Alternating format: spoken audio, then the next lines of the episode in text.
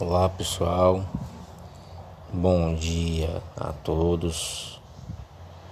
Aqui quem fala é Cordeiro Souza. Essa manhã de sábado, 8 horas da manhã, eu vim aqui bater um papo com vocês. É, referente a, a coisas que acontecem no, nos nossos dias em que vivemos, que chamamos de hoje. É, coisas terríveis têm, acontecido em todas as áreas das, da nossa vida, né?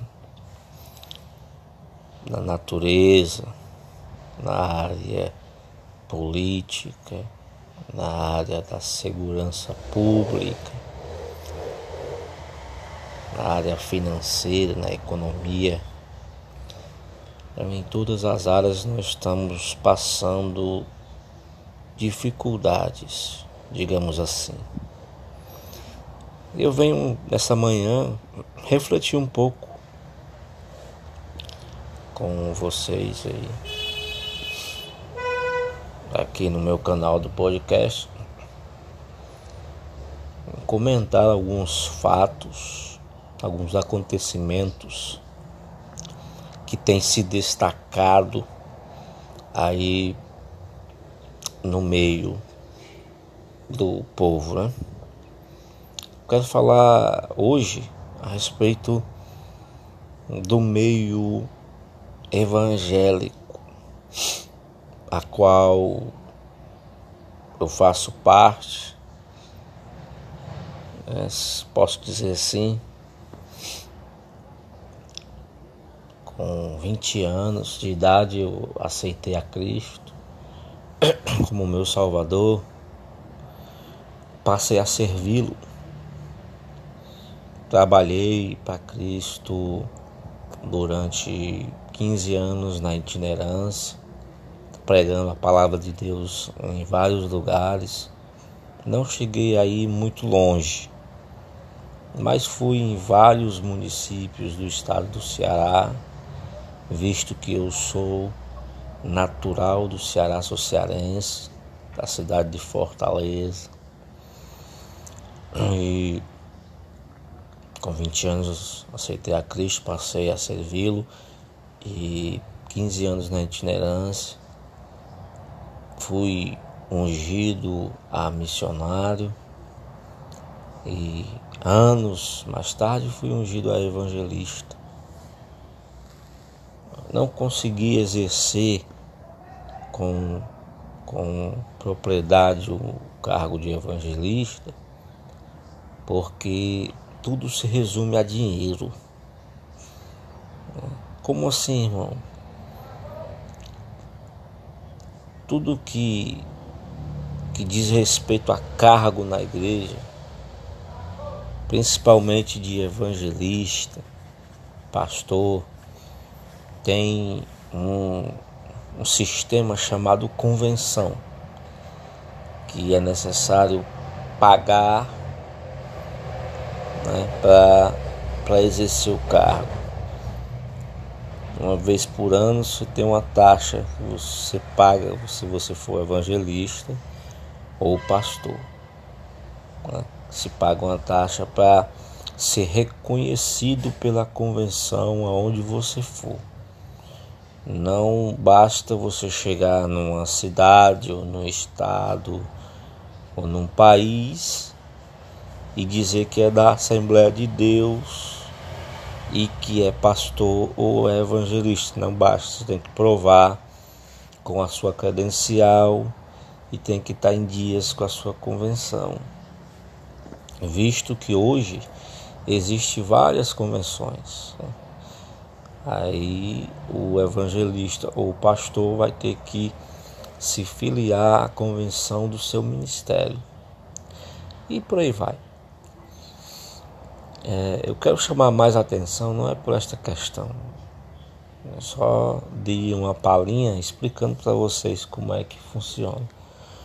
Mas o que me chama mais atenção, aqui, o que, que eu quero frisar neste papo, é sobre o que está acontecendo, sobre a, as coisas que estão acontecendo no meio, os escândalos, os problemas. Né? E isso foi, foi profetizado pelos profetas, pelo próprio Jesus Cristo. É, e uma, uma palavra que, que Jesus falou que me chama muita atenção e eu fico é, um, um tanto é, despreocupado, porque foi Cristo que falou. Ele disse o seguinte: muitos, olha só, muitos naquele dia me dirão: Senhor, Senhor, no teu nome eu profetizei, no teu nome eu expulsei demônios, no teu nome eu curei, falei em línguas estranhas.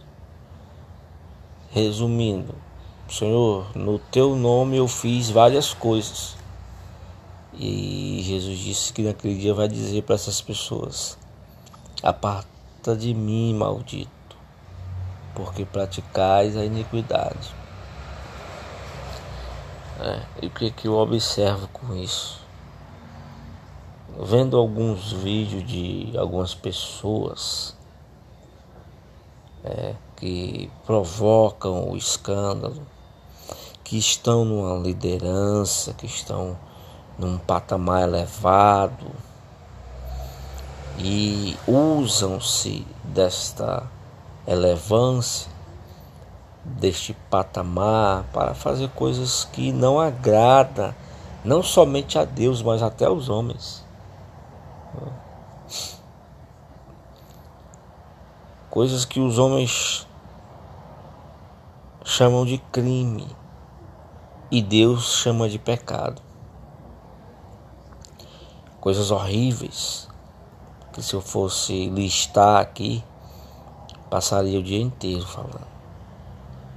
O que me chama a atenção é, é, é a ousadia de pessoas que usam o nome de Deus. Uma coisa, deixa eu explicar aqui para vocês, uma coisa é o homem pecar, errar, cometer crimes por ser um pecador ou por ser um criminoso.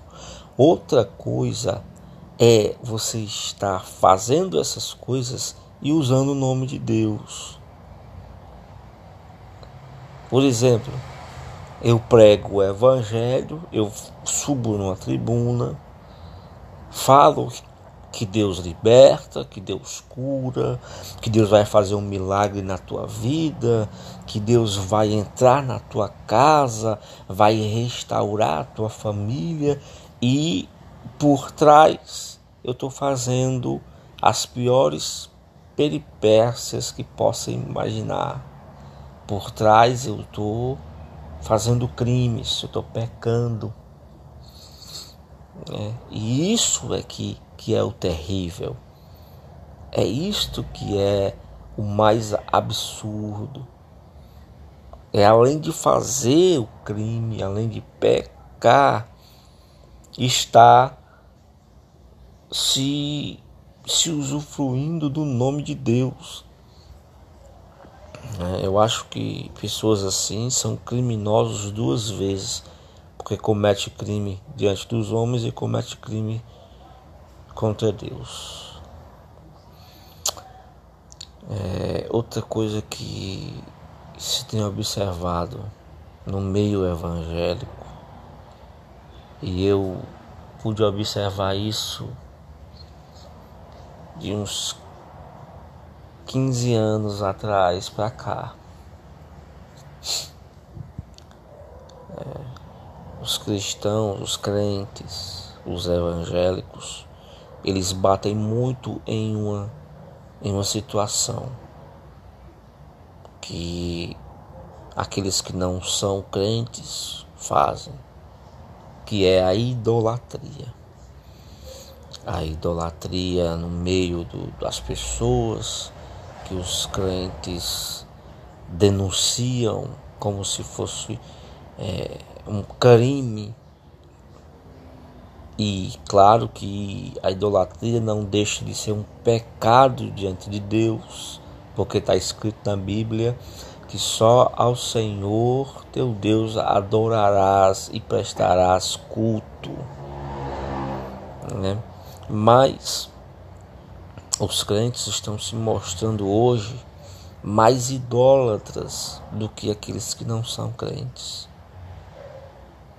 É, a única diferença de um crente idólatra para um crente que não é, para um idólatra que não é crente, a única diferença é que o idólatra que não é crente, ele é idólatra explicitamente, ele é idólatra, ele é idólatra publicamente. Todo mundo sabe que ele é idólatra. E os crentes não, são idólatras camuflados, são idólatras ocultos, são os idólatras 007. Ninguém, as pessoas, a maioria não percebe que eles são, mas na verdade eles são, porque adoram é, é várias coisas, adoram homens, adoram cantores, adoram pregadores, eles idolatram é, é, várias coisas no meio evangélico. Há aqueles que idolatram até um nome da igreja, a placa denominacional, o ministério denominacional. Então não deixam de ser idólatras. E se torna mais grave do que aqueles que não são crentes, porque é, é além do pecado de idolatria que estão cometendo, estão cometendo o pecado de ocultação da idolatria. No mundo criminal existe um, um, um crime que as autoridades chamam quando uma pessoa comete um crime, por exemplo, de assassinato, quer dizer, o cara matou alguém e escondeu o corpo. Aí ele vai ser julgado pelos crimes de assassinato e ocultação de cadáver. É uma comparação interessante, né? Então, posso dizer que o crente que, que é idólatra, é, ele pode ser acusado de idolatria e ocultação de idolatria, né? É, isso está acontecendo muito e acontece muito há, há, vários anos, vem acontecendo. Mas eu, eu fico um pouco confortável porque, como eu disse no começo, foram profecias profetizadas pelos profetas, pelo próprio Jesus Cristo, e isso é sinal, é um dos sinais da volta de Cristo. É, é um dos sinais da volta de Cristo. Pasmem vocês no que eu vou contar aqui agora. É, eu não sei se eu rio ou se eu choro. Não sei se eu sorrio ou se eu faço aqui um, uma cara de tristeza. Preste bem atenção no que eu vou contar agora. Eu estava vendo um vídeo de um youtuber, que eu não vou dizer o nome dele aqui por ética, questão de ética, que hoje em dia tudo é, é processo. Né? Se fala o nome da pessoa, se, se aquela pessoa se sentir prejudicada porque você citou o nome dela, ela vai lhe processar. Então a gente vai preservar isso. Não vou dizer o nome do cara. Ele é muito conhecido aí no meio do, do, dos youtubers fala coisas a respeito de coisa do meio evangélico. Muito bem. Um camarada veio, gravou um vídeo e veio contar uma revelação. Primeiro ele começa, ele inicia o vídeo dizendo: Eu sou fulano de tal, Beltrano, Ciclano das contas. né? Ele fala o nome dele, ele se identificando. Aí ele diz: Eu sou da igreja adventista. E eu recebi uma revelação de Deus. E a revelação é esta: que Deus me revelou que a pombinha, aquela pombinha que, que, que está escrito nos, nos evangelhos de Mateus, Marcos, Lucas, João, que desceu sobre o Senhor Jesus Cristo, quando o Senhor Jesus foi batizado nas águas por João o Batista, que aquela pombinha, né, dizendo ele na revelação, que ela desceu em uma das colinas lá de Israel e que esta pombinha que representava o Espírito Santo colocou um ovo. A pombinha colocou um ovo. Até aí tudo bem, normal, porque a pombinha é, apesar de estar de, naquele momento lá estava representando o Espírito Santo, não deixa de ser uma ave. Então, ave é ovípora. Coloca ovo, normal.